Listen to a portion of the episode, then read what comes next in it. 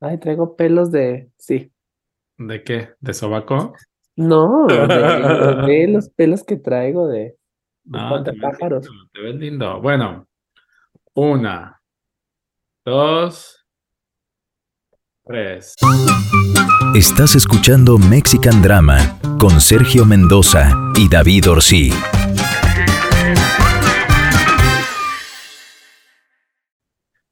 Bienvenidos a otro programa de Mexican Drama. Mexican conmigo. drama. El señor, el empresario, ya voy a dejar de hacer la introducción tan larga. Ay, por favor. Ustedes no lo quieren, ustedes no lo pidieron, pero aquí está David Orsi. ¡Eh! A mí no me quieren, me aman. ¡Boom! Y para continuar con esta presentación cortísima, más corta que mi amigo Sergio Mendoza, él es Sergio Mendoza. ¿Qué? O sea, qué fea presentación. Pero bueno, eh, tenemos un Sí. tema esta semana, señor David Orsi. Quiero Vamos hacer un a hablar- paréntesis. Antes de que sigas el tema, solo quiero decirle a nuestros escuchas que yo sí quería hacer ese tema porque Sergio va a decir que yo no quise, que batalló muchísimo y un chingo. No es cierto. Yo siempre quise, siempre, siempre, siempre, antes que él. Pero hubo unas pequeñas diferencias, pero siempre quise. Gracias, continúa. Efectivamente, iba a decir, iba a empezar diciendo que Te David conozco, te no conozco. quería hacer el programa porque no había visto la serie.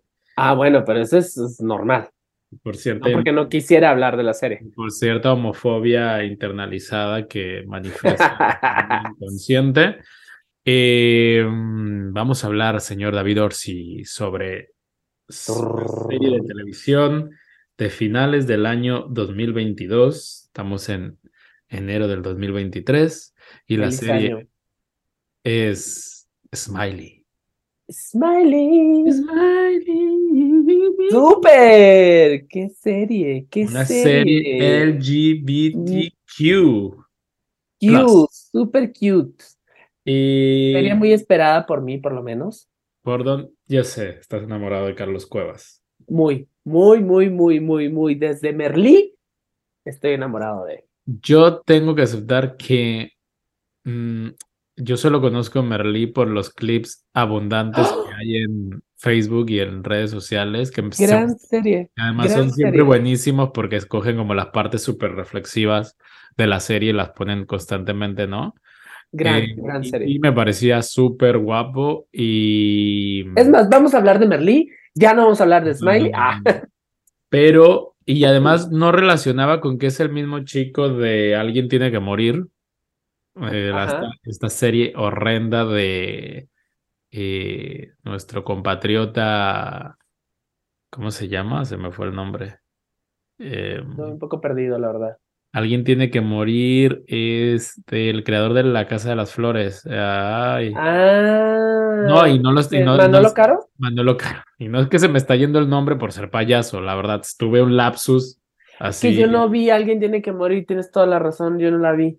Tuve un lapsus feo ahorita de que de, de eso de que se te tienes el nombre en la punta de la lengua, pero no, no es por payaso. O sea, Manolo Mm, Caro ok. también digo, la verdad es que hay mucha gente a la que le gusta Manolo Caro, a mí no. Eh, pero, pero, Pero bueno, ahí estaba este. pero es Mexa y es, creo que es de Guadalajara, así que lo apoyamos, Es lo, tu paisano, lo además. aplaudimos y todo. Eh, Bueno, cuando hace las cosas- Y, y. Alguien tiene que morir me parece mala, pero no es la peor serie de él, ¿eh? De hecho, Tiene peores. la, la por encima de muchas cosas que él ha hecho. Sí. Pero no me acordaba que el chico que sale ahí es Carlos Cuevas, que aparentemente tiene, no sé, como que les gusta mucho eh, ponerlo en un rol bisexual, gay, algo, porque en Está raro, fíjate que sí es cierto, porque yo también lo pensé en esta serie, pero uno se hace chaquetas mentales y se justifica. Yo vi Merlí completita, la amo y la recomiendo muchísimo, gran serie. Eh, está en Netflix, creo. Y después hicieron una precuela de Merlí, Ajá. mm, y esa me quedaron a deber muchísimo porque en la segunda temporada, la primera, perfecto.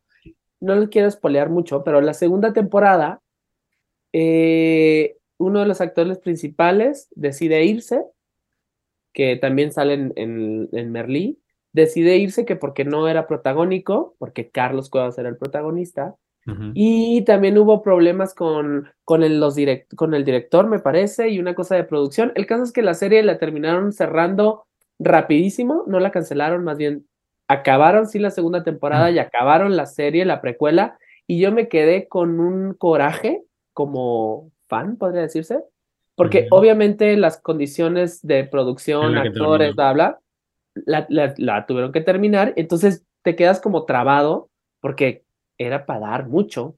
Y entonces cuando yo me entero, porque a partir de Merlí empecé a seguir en redes a Carlos Cuevas, me entero que venía esta nueva serie, ya para entrar en nuestro tema, Exacto. de Smiley en Netflix y dije, perfecto. Entonces en mi cabeza fue, claro, seguramente como no pudieron terminar bien eh, aquella historia, es otro personaje, es otra historia, todo diferente.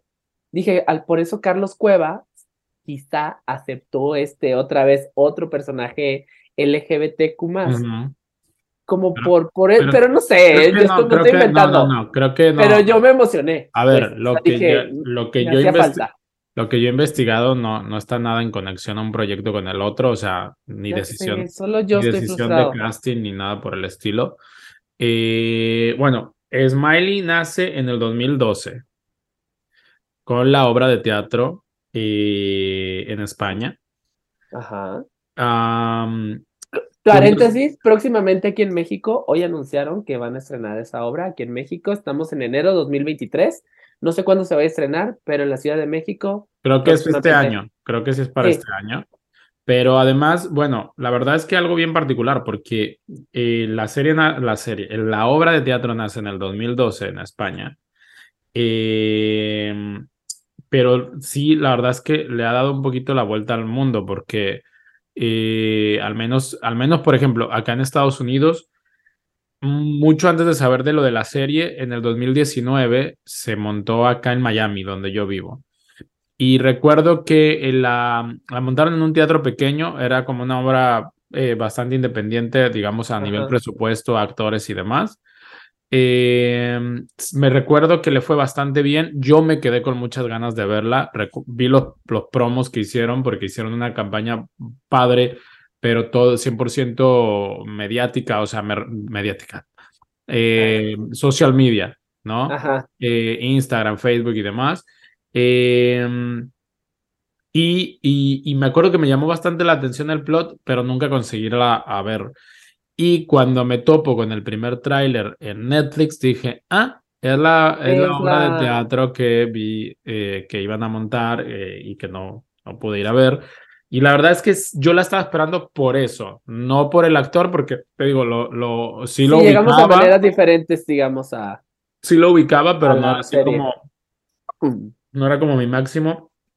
Hoy sí estoy así, que las doy por él. eh, Por porque no lo- Carlos, por, por el actor. no, por el actor, porque me parece, además, eh, lo he estado como viendo en entrevistas y demás, y me parece, no sé, por lo menos lo que proyecta en las entrevistas y eso es un tipo que le gira bastante el coco, ¿no? Eh, siempre muy evasivo con la pregunta de, del rol, o sea, digo, no del rol, sino de la La preferencia sexualidad. eh, orientación preferencia. o la orientación sexual, eh, que creo que más allá de que lo sea, que no lo sea, yo creo que no lo es, eh, pero más allá de que lo sea, lo que no lo sea, creo que él mismo ya juega con eso para, para también darle este misticismo del actor de no tener que decir ni sí ni no, ¿no? O sea, de poder ser contemplado en, lo- en todos los, los espectros posibles. Eh, mm, y me parece un tipo como bastante, que piensa bastante sus respuestas, eh, eh, un tipo interesante. Centrado, el Sí, chaval. exacto. Sí hay un, yo no lo vi en Merlí, pero, eh, pero de lo otro que lo recuerdo acá, y creo que él también lo ha mencionado, sí hay un trabajo bastante importante físicamente en que, a ver, tenía que construir lo que en el folclore LGBTQ, y es horrible, pero lo que le, lo que le llaman la musculoca, ¿no? Ajá. y tenía que construir un personaje un poquito de ese perfil y físicamente se nota que le metió eh, durísimo para, para, para dar no, ese eso perfil. siempre ha estado así. Desde Ah. Merlí se quitaba creo- la playera el señor. Creo que el y tipo decías estaba tú- súper pepeado en esta, en esta. Ah, claro, sí se nota que le, le- le dio un poquito más al gym y tiene más marcado y rayadito, pero siempre tuvo. Y más volumen, sobre todo, porque sé que siempre sí, sé que siempre tuvo súper buen cuerpo, pero eh, acá había como mucho volumen y todo, ¿no? Sí, Pero sí, bueno, a ver, ¿por dónde empezamos? La, ya decía yo que la obra nació en el 2012, Ajá. que le ha dado la vuelta un poquito al mundo, es una obra LGBT, eh, mm, creo que hay muchas cosas positivas que decir, también hay cosas negativas, hay cosas controvertidas. Eh, si quieres, para cerrar un poquito también con el tema del teatro, eh, en el 2019, me parece, se montó una obra de teatro que se llamaba am, eh, Smiley, el Después del Amor, creo, eh, que era ah, como una cosa como ocho años después de la primera obra.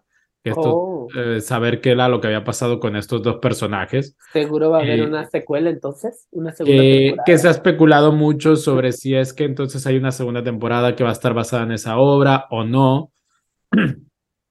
Y creo que Netflix lanzó la primera, por lo menos la primera temporada, como un limited series. O sea, creo que no pensaban realmente como en el tema de la segunda, pero sí creo que está todo ahí colocado para tener una segunda. Pero la obra va más allá porque la obra es- son ocho años después, ¿no? Y algo muy lindo que hicieron fue que obviamente eran los dos mismos actores que montaron la primera parte, eh, que en realidad en la vida real habían pasado bastantes años entre una y la otra. eh, y que por cierto, solo como dato curioso, voy a añadir que el personaje eh, de él, de el que hace Carlos Cuevas, que es Alex en la, en, en la serie, lo hacía el actor que es Ramón en la serie.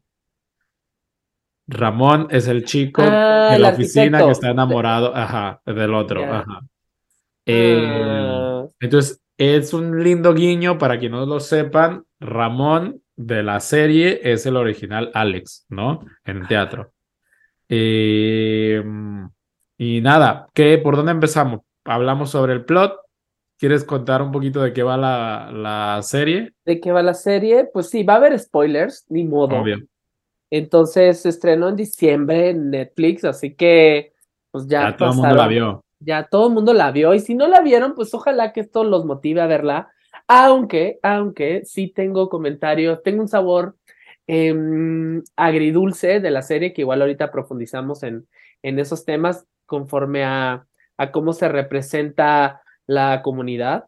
Entonces, y el tipo de historia, el chick flick, eh, comedia romántica, pero, pero un poquito, vam- vámonos un poquito más atrás. La historia es justo de, de, do- de un tipo que, que justo eh, se, se fija mucho en su cuerpo y hace muchísimo ejercicio y entonces él está tratando de buscar al amor, pero casualmente lo busca en como de manera como muy superficial y se lo hacen ver como las personas que tiene alrededor de que es muy superficial y entonces se se termina relacionando con tipos igual de superficiales que él que solo quieren o una noche o no se quieren comprometer realmente a una relación mm, estable y formal. eh, y entonces este termina con el corazón roto, que es el personaje de Alex, que es el actor Carlos Cuevas, nomás para seguirnos ubicando, Contexto. Dar contexto. Y la historia, o digamos que todo el, conflicto empieza cuando justo a él lo terminan, lo termina su ex, su ahora exnovio, le dice, ¿sabes qué? Yo no estoy listo para un compromiso más fuerte. Y en este coraje que tenemos todos cuando hemos terminado una relación y que te terminan de una manera en la cual a ti todavía tienes mucho que decir, agarra el teléfono, porque este chico lo bloquea de todas sus redes sociales, de la WhatsApp, bla, bla, agarra un teléfono fijo de su, de su trabajo, que él es bartender, y le marca de memoria, digamos, estos teléfonos eh, pegados a la pared y que se digitan con el dedo, a lo mejor muchos de los jóvenes no los conocen, pero lo pueden googlear. Y empieza a dejar un mensaje súper mala onda de tú que me dejaste, bla, bla, bla, ¿no? Entonces empieza a escupir. Y el, el tema es que eh, se equivoca de teléfono. y entonces ese voice, ese mensaje de voz le llega a otro chico que resulta ser un arquitecto, Bruno. que- Bruno, el- un arquitecto soltero y que casualmente pues también busca enamorarse. Y entonces en este accidente de, pues gracias Pues al- yo, yo creo que ahí podríamos, digo, para, para, no, para no extendernos mucho con esa parte, podríamos resumir a Bruno y Alex se conocen por esa casualidad, por ese error, Ajá, eh, y resultan ser estos dos estereotipos, ¿no? De, de lo que podría ser la, la, el ecosistema LGBT hablando de estereotipos, o sea, estereotipando ajá. 100%, donde eh, Bruno es el típico eh, chico superficial, digo, Alex, perdón, Alex, Alex. superficial. Eh, yo que no trabaja diría- en un bar ver, de no- bartender. no creo que es superficial en un mal sentido porque tampoco es como que el tipo es, eh, en- o sea, engreído ni, ni, ni solo fijado en su cuerpo. Yo creo que realmente tiene, eh, tiene una cosa como entre inocente y bobo, ¿no? Eh, que sí, o sea, va a dos gimnasios, que es un chiste dentro de la serie, va a dos gimnasios, eh, está en esta cosa como eterna juventud, ¿no? Porque igual trabaja en un, en un bar, no parece tener muchas aspiraciones eh, como mayores en la vida que conocer a alguien y engancharse Ajá. con ese alguien. Lo vemos también un poquito como muy eh, pegado, muy prendado del tema de las aplicaciones de ligue, ¿no?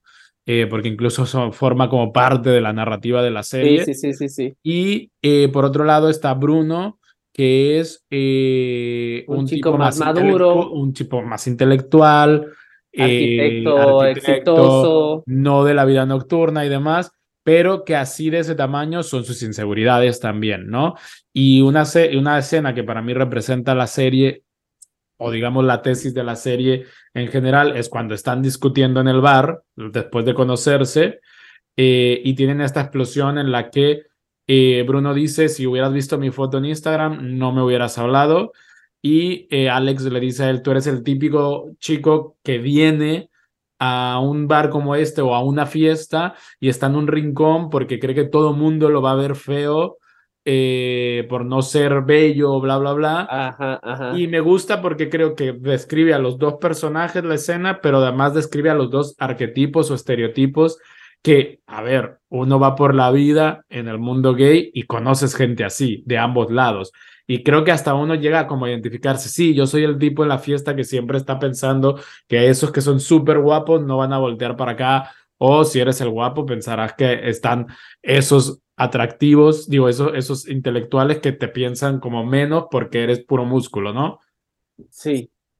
Pero fíjate que saliéndome un poquito de, de la narrativa, de la historia tal cual, me hace, o sea, yo como impresión de ver la serie, sí dije, ah, me encanta, sí, obviamente tiene estas fórmulas súper conocidas de, de la comedia romántica y súper probadas, digamos, eh, donde en qué momento los personajes se tienen que acercar, en qué momento se alejan, en qué momento la musiquita entra perfecto. Y claro que hay una conexión y hay una empatía con los personajes. Y dices tú, ay, qué lindo que se cuenten ese tipo de historias también eh, LGBT, porque además hay más personajes este, de, que corresponden a diferentes eh, aspectos de la comunidad, digamos. Y dices, qué padre que hay visibilidad, pero, pero, la verdad es que también se siente que llega en un momento un poco tarde, ¿sabes? O sea, Entiendo. me, me hace sentido que la obra de teatro fuera en el 2019, 12. 2012, o sea, hace 10 años. Hace 10 años, el como la, re- como la hicieron, eh, hubiera estado perfecta. Ahora 2023, digo, híjole, es que ya ni siquiera una historia heterosexual, comedia romántica, se me hace súper básico lo que hicieron, se me Sí, hace que eh, no tiene ningún tipo de fondo y es como, está súper linda, me encantó verla, la terminé a en fa, pero la, si somos muy honestos, está hecha como, como muy, muy mediocremente. Sí, bueno, no sé si quieres ahorita eh, nos explicas lo, lo mediocre. Y justo porque, a ver, creo que, que empecemos hablando, eh, hagamos como cada quien sus, sus observaciones de los fails de la, de la serie, ¿no? Las cosas que fallan.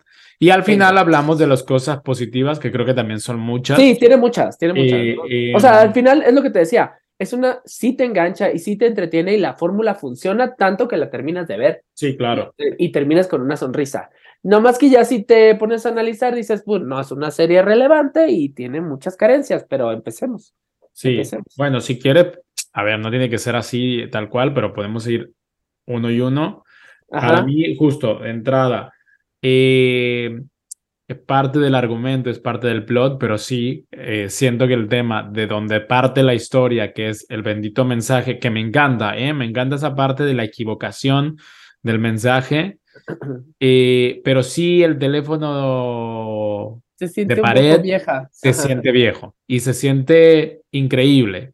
Eh, entiendo que de pronto en el 2012 justo también hubiera sido como más que dijeras, bueno, sí había todavía algunos locales que tenían esos teléfonos fijos y demás, pero sí hay un, a ver, hay muchas, habría, si nos ponemos exquisitos, eh, hay muchas este, incoherencias en, en la forma en la que está, ¿no?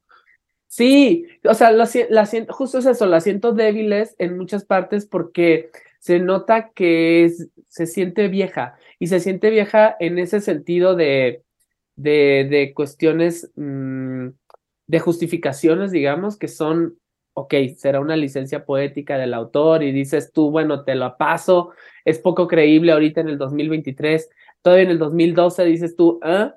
pero la forma de la narrativa, la estructura también se siente de vieja y que a lo mejor si Netflix, creo que no existía, pero si esta historia hubiera salido en el 2012, hubiera sido revolucionaria. Ahorita la siento como, Yo pienso que, que, que, bueno, lo que yo te digo del teléfono es un detalle medio estúpido, pero es simplemente pero es el que da inicio que- a todo. que se siente que envejeció esa parte del plot, ¿no?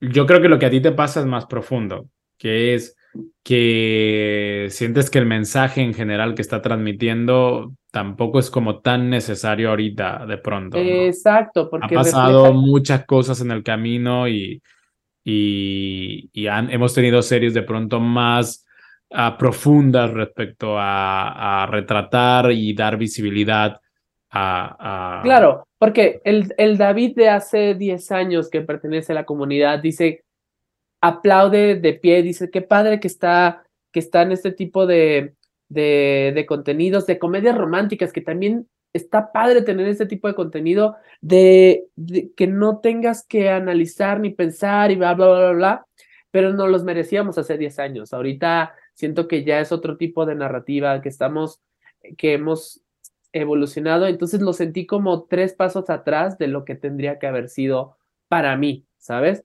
O sea, de estas comedias románticas la veíamos con, bueno, ya lo platicamos cuando vimos las pelis, el capítulo de pelis Sí. románticas, pero bueno, René Witherspoon o Meg Ryan, si me voy un poquito más atrás, ¿sabes? Hemos tenido millones, millones, millones, millones, y esta fue una más, sí, con temática LGBT, pero que realmente no, Sí, mm, siento que perdieron pues un poquito ahí.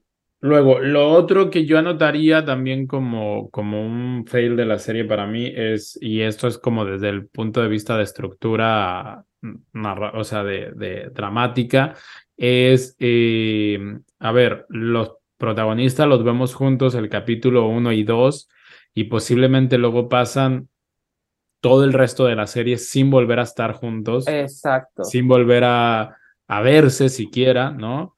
Eh, hasta el capítulo penúltimo. Claro, que Eh, termina y luego tienes otros dos capi- eh, donde tienes otros dos capítulos donde vuelven a cruzarse y donde explota obviamente la olla de presión y todo. Y claro, a ver, quiero creer, quiero entender que hay un juego constante que ahora voy a ir para allá cuando hablemos de los aciertos, de hacer como referencia e incluso parodiar un poquito cosas de justamente de películas románticas heterosexuales. Y creo que dentro de eso está el juego de que estos se enamoran y se quedan prendados el uno del otro y son súper significativos el uno para el otro, con solo haberse visto una vez, ¿no? Que Claro, eso porque era hasta muy parece- de película romántica noventera, ¿no? me, me gustaría pensar igual que tú en ese sentido, porque claro, suena hasta un poco como si nos quisieran ver la cara. Aquí va un gran spoiler, que en el último capítulo, el reencuentro de los personajes, ese A te voy a corretear al aeropuerto, como los finales de seis, bueno, hasta Friends tuvo ese final, ¿sabes? Y es como dices tú, ¿me quieres ver la cara o es un tipo de sarcasmo que no estoy entendiendo y yo estás burlando, pero no lo sentí tan así, ¿eh? No sé. Honestamente, yo creo que es un, una suerte de sarcasmo, homenaje, slash algo. Yo sí creo que es deliberado. O sea, yo sí creo que es. No sé, porque es- está escrita en el 2012. Es por eso me hace dudar. yo sí Si lo creo hubieran que. escrito ayer, Pero yo sí, pero yo sí creo que es intencional y entonces me voy a brincar, te voy a decir por qué creo que es intencional. Porque creo que la, la, la, la serie está montada, porque a ver, ojo, no nos confundamos ahí entre lo del 2012, el plot, el arranque, lo de, lo del- Ajá. lo de la llamada y demás, sí viene del 2012, pero honestamente yo no he visto la obra, pero no creo que el desarrollo entero de la serie como está no, no, no. pueda venir de la obra porque creo que la obra no tiene ni siquiera historias secundarias, para empezar, solo gira Que, alrededor que te voy a decir de- algo. Aquí me dos. sobraron. Porque son muy poquitos capítulos y en lugar de profundizar, sí, pues obviamente necesitas una historia B y quizá una C y personajes secundarios, pero siento que quisieron también profundizar, pero no profundizaron, No consiguieron. no consiguieron en ninguna historia y en la de ellos, como dijiste, de repente los abandonan, entre comillas, y hay un gran cacho de la serie donde no están juntos ellos, siempre los vemos, pero en lugar de profundizar esa relación que, que, que se dio en este flachazo de amor a primera vista, pues nos vamos con otros personajes que, ojo, sí están interesantes, pero que creo por el tiempo y por el desarrollo y el número de capítulos no llegan a lo que Ahora, tendrían que sí hay, eh, bueno, terminando yo esa idea, porque me interrumpiste, gracias. Ah, bueno, aquí estamos para interrumpir. y Habla más fuerte. O sea, eh, eh, continuando con esa idea, lo que te digo es que creo que la peli que la serie Ajá. hace por darnos el escritor y toda la gente es gente mayorcita, que tú y que yo, nosotros somos- seríamos jovencitos al lado de, pero por darnos a nosotros y para ellos ese bonche de películas y de situaciones que las hemos visto 300 mil veces en películas heterosexuales y llevarlas a esas películas o series que nosotros no tuvimos. Creo que eso sí es deliberado y creo que eso sí está intencional en la serie y que funciona, puede que no. Puede que hay mucha gente que puede que hay mucha Pensé gente que dice-. Puede que hay gente no. que dice son clichés, son bla, bla, bla. Yo creo que son tan clichés que se siente que son deliberados. O sea, que no puede ser que ellos no hayan pensado en esto ha sucedido 300 mil veces en una película heterosexual. Yo creo que, y si no, escojo creer que, Yo no que sé, de, yo. que de yo sí verdad nos poco, quisieron, nos quisieron dar a nosotros ese cine, ese, esa serie que nosotros no tuvimos, ¿no? Em, Ok. Vámonos a los aciertos. Vámonos a los aciertos. no, todavía podemos hablar de los contras. Ok. O ya no tienen tú ningún otro contra porque me sorprende de No, ti. pero David lo que no tenemos es tiempo, amigo. El tiempo se nos está yendo como agua en las manos. Yo sé, bueno, vámonos a los aciertos, pues. Entonces, Sí, sí, porque eh, contras ahorita me pongo a hablar de todo, de todo. Pero, Ah, bueno, pero por eso empecé. Sí funciona la fórmula y es una fórmula súper probada y obviamente terminé con una sonrisa y así de ojito Remy de ¡Ah! encontraron el amor de su vida, ajá. ¿Sabes? Bueno, o sea, yo sí voy a decir algo, yo sí, yo sí voy a decir algo que no funciona. La historia heterosexual no funciona. Ay, hasta se me olvidó la historia heterosexual que estoy El mejor amigo Ah, el mejor arquitecto amigo. que está pasando por una crisis en el matrimonio. no funciona que se me olvidó. que- Es que te digo, metieron demasiados conflictos. Que Pero- la, que la- Pero además sí que esa parte no trae nada nuevo. O sea, nada, nada. ¿Y para qué lo metes? Que sea el Digo, amigo. Está bien tener una historia heterosexual, pero no aportó nada, pues, a la historia. Eso es lo que pienso. O sea, sí, a lo que ves que más bien de un matrimonio que entró en la monotonía y que se perdieron entre ellos dos, me pareció como que. ¿Qué? ¿Shakira? ¿Monotonía? Ajá. pero sí, no aporta nada, como varias, varias otras parejas de personajes secundarios que no aportan nada porque no hay el tiempo no les dedican el suficiente tiempo y profundidad como para que realmente sea relevante en la historia. ¿Sabes? De acuerdo. Ahora, mm, ¿nos ayuda o no nos ayuda? A lo que me refiero, Ajá.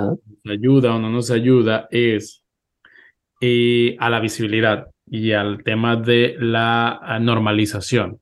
La normalización.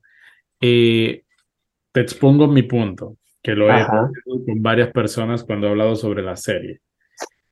Em, ¿No te parece? Entiendo los clichés, entiendo que está tarde, eh, que podemos ahondar en eso que dijiste de que está tarde, em, pero entiendo eso, o sea, entiendo eso, entiendo que está tarde, entiendo los clichés y demás, pero tú no crees que a mi tío allá en el pueblo o acá en, bueno, no en el pueblo, en la ciudad, en provincia, eh, que no tiene cercanía con este mundo, me refiero a, con el tema LGBT y que me tiene por sobrino y demás, ¿no te parece que la serie le ayuda a esas personas a normalizar y entender y, y normalizar en general, acercarse a el tema,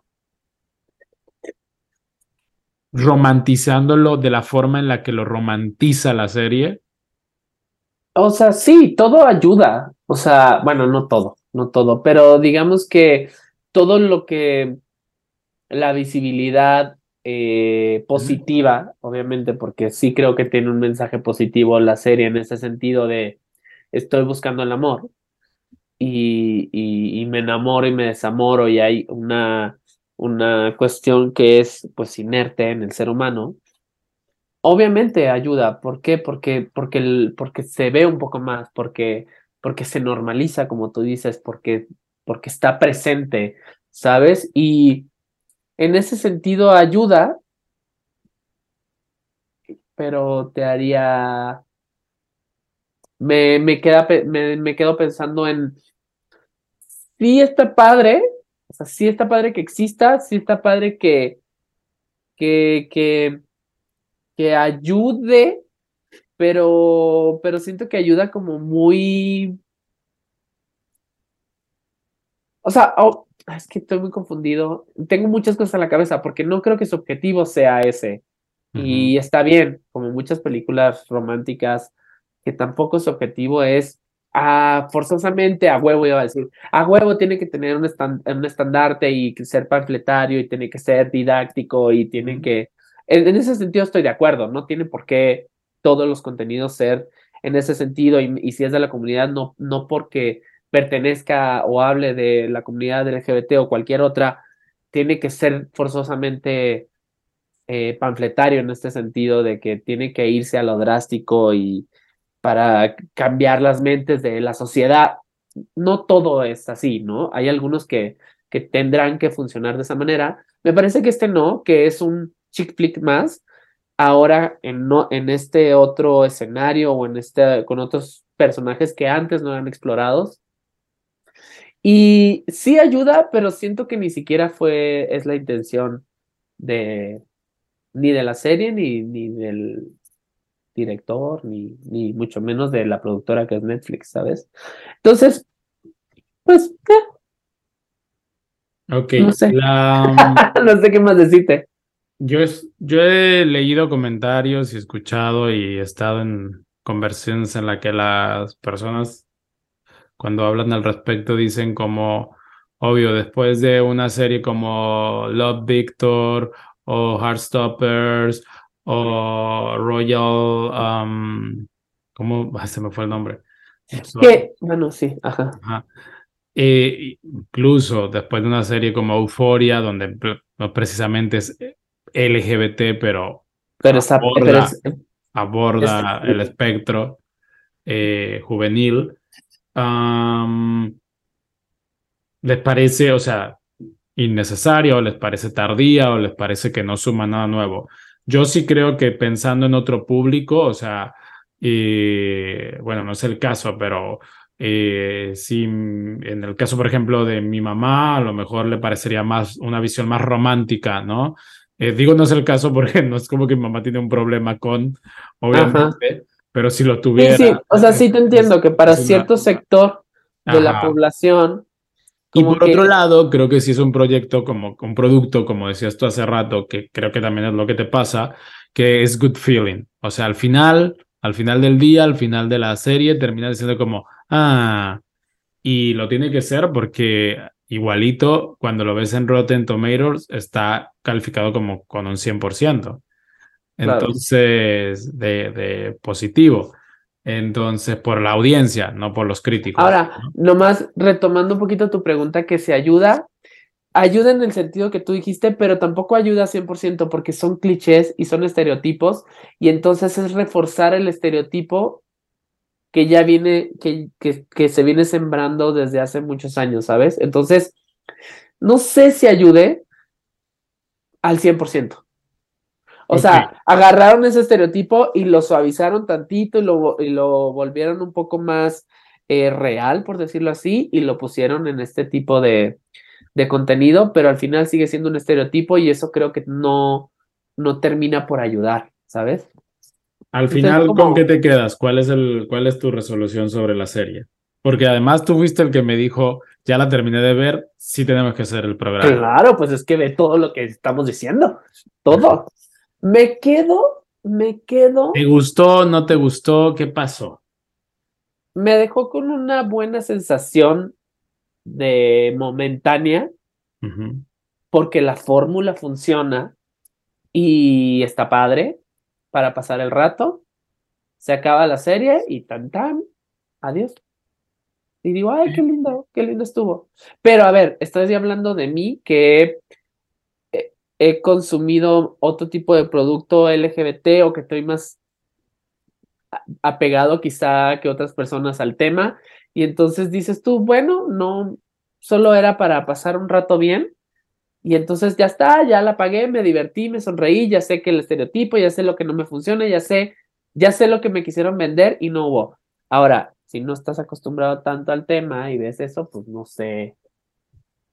No sé cómo yo me quedo con un buen sabor de boca. A mí me gustó. La vi muy rápido, además. Creo que me tardé dos días viéndola o tres a lo mucho. Porque es muy ligera, está padre. Sí, es muy ligera, es acompañable. Ah, confieso que la vi haciendo otras cosas. O sea, no es como que me senté solo a verla. pero sí, creo que me enganché con la historia de amor de los dos personajes principales. Me gustaron los dos arquetipos. Eh, había cosas que me parecían identificables que quizá no ahora en mi edad adulta eh, o madura eh, lo, lo, lo, lo, tenga o lo vea, pero sí me acuerdo como siendo más joven o recién entrando o abriéndome a una vida nocturna LGBT, sí decir como, ah, claro, ese tipo de gente ahí en los bares, y ¿sabes? O sea, sí creo que reconocí varias cosas que me gustaron. y yo, como dije hace rato, yo, yo, yo, yo elijo eh, creer que las referencias y los clichés están intencionados eh, para darnos una cosa que nosotros no tuvimos. Y si no es así, eh, pues prefiero creerlo así porque a mí me lo dio. Fue como, claro, esto se parece, esto se parece a Pretty Woman, esto se parece a no sé qué, esto se parece a no sé qué, pero en gay. Y no tuvimos todo eso nosotros. Pero a lo mejor ese es un punto muy importante porque estaría interesante ver qué opina los jóvenes jóvenes que ya conviven en otro tipo de mundo al que tuvimos tú y yo. los, los chicos adolescentes o preadolescentes LGBT que tienen una apertura mucho más amplia que nosotros y la, la, apertura que tuvimos nosotros es mucho más amplia que la generación de nuestros padres, bla, bla, bla. Pero nosotros nos pegó la nostalgia. Yo creo que a los jóvenes, adolescentes, yo creo que deben de haber dicho, ¿qué es esto? ¿Sabes? Porque ellos No ya sé. no viven, ellos sí han tenido otro tipo de contenido que no tuvimos Es tú y yo. posible, no creo que sea una serie para jóvenes, honestamente. No, por eso te digo, le pegan a la nostalgia de lo que nuestra edad y seguramente más grandes que nosotros Pero bueno. no tuvimos. Si el Ari Boroboy lo hace con el Pop Tour, ¿por qué ellos no? ¿No? Bueno, Me entonces, dejaste Frozen. te Frozen. Frozen. Y no es el capítulo de Frozen. Vayan a escuchar el capítulo de Frozen. Eh, que por cierto, Frozen es la película favorita de Alex en Smiley. Ah, Y nosotros le Ah, dedicamos bueno. un capítulo entero a Frozen. Tenemos similitudes con Alex. tenemos, tenemos similitudes con Alex. Bueno, y más allá de que David quisiera tener a Alex en su cama, Venga, eh, Señor Carlos Cuevas, si estás escuchando esto en España, deberías de, de hacer una colaboración con nosotros. debería, este de, debería de podcast. venir a Mexican Drama. Exacto. Ah, bueno, creo que cerramos entonces, nos quedamos con eh, David, no le gustó, le Pues, gustó ahí, ahí, Creo que hay- hay- ahí. si usted quiere ver contenido LGTB, de, hay mucho más, más interesante. Si quiere pasar un rato normal, digo normal, odio esa palabra, si un rato tranquilo y feliz y ver una historia tranqui. tranqui, romántica, palomera, de, ay, antes de dormir para no irme con las noticias y el terror del mundo, ah, véala, véala. Pero no le va a cambiar la vida, no va a cambiar absolutamente nada, y mucho Yo, menos. a mí me que- gustó, yo esperaría que saliera una segunda temporada La veré, si sale. y la veré. vería. Y bueno, ¿cuáles son sus redes Bueno. sociales, señor David Orsi?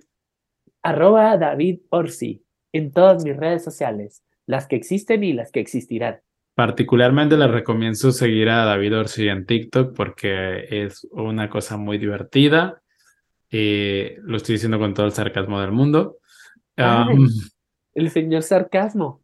este, yo soy Sergio Mendoza y me encuentran como Sergio MDZ MDZ. Y esto fue Mexican. Mexican. Drama. Nos vemos la otra semana. Vámonos a dormir con un smiley en la boca. En la boca, ¿por qué? Ah, bueno, digo. ya, ya entendí. Ay, ay, él vive en Estados Unidos. Mm.